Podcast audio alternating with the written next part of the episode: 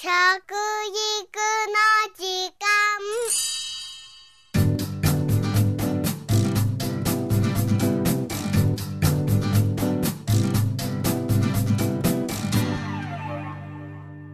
服部幸男です。食育の時間ポッドキャスト。賞味期限の表示方法が見直しされることになりましたね。賞味期限というのはどんな期限なんでしょうね。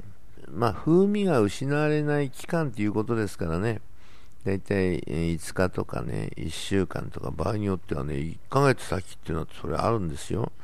ですから割と長い期間なんですけどもまあその日にちを超えてえー、もしいただく場合は、まあ、風味がちょっと飛んでるよという、ね。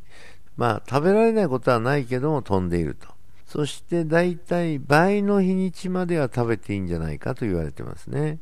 風味が飛んじゃうんですけどね。例えば、えー、2ヶ月以内に食べるということになってたら、4ヶ月までは食べて大丈夫よと。それ以上に関しては、まあ、保証の限りでないという意味なんですね。えー、どんなように決められるかっていうことなんですけどね、まあこれは腐るか腐らないかっていういろんなね、調査があって、それでカビが生えるか生えないか、まあその他に、まあ、うん、どれだけ悪くなっちゃうか、それこそこのまま食べ続けたら当たっちゃうよなんていうのね、まあ、細菌数なんかをみんなそうやって実験室の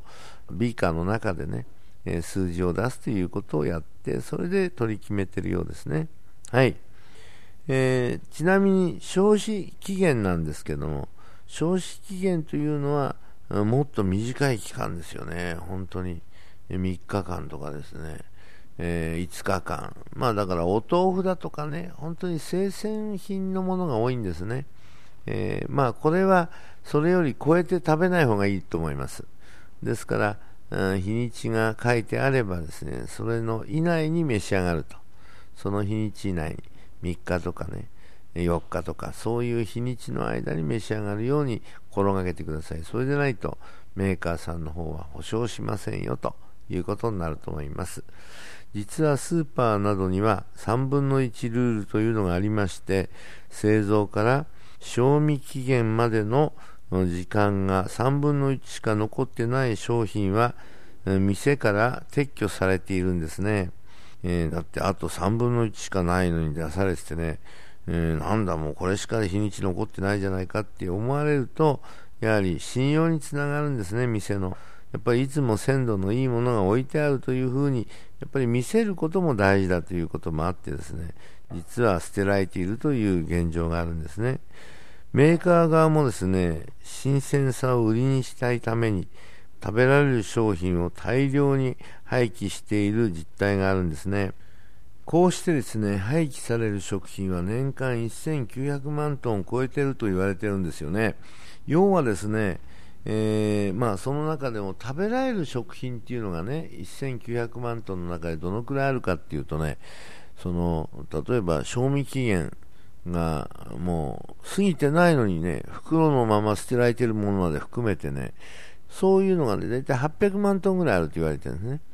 ですから、まあ最終的には年間1000万トンからね、700万トンぐらい、えー、まあ食べられるものがあるよと。ということで、表示の見直しではですね、賞味期限の脇に、え、日付過ぎても食べられますと、併記するようになるようなんですね。えー、世界には食べ物がなくて死んでいく人たちがいっぱいいますね。1日2万4000人ぐらいですからね、年間で900万人もなんですね。日本はなんてもったいないことをしてるんでしょうね。皆さんはもったいないのもったいの意味はご存知ですか？もったいというのはもともと仏教で使われる言葉でですね、物のあるべき姿や本体を意味しています。食べ物は人が生きていくために自然が与えてくれた恵みです。その食べ物を無駄にするなんてもったいないというわけですね。ノーベル平和賞を受賞したケニアのバンガリ・マータイさんは、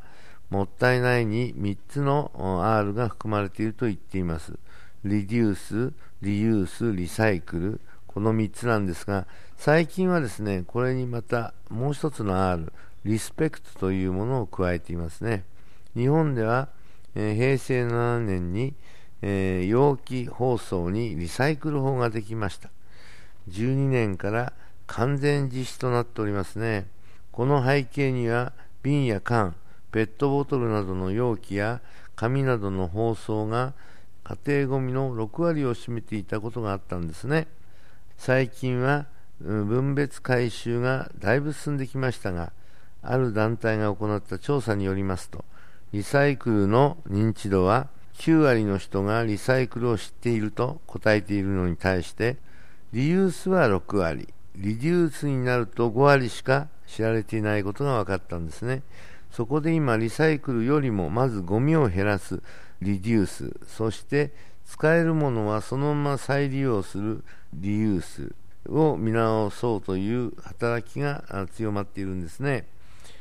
CO2 の排出量を考えると、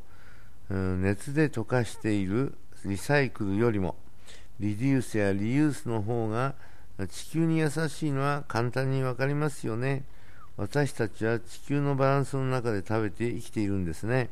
地球にもったいないことをしないように、いつももったいない意識を持っていることが大切だと思います。食育の時間、服部幸男でした。あし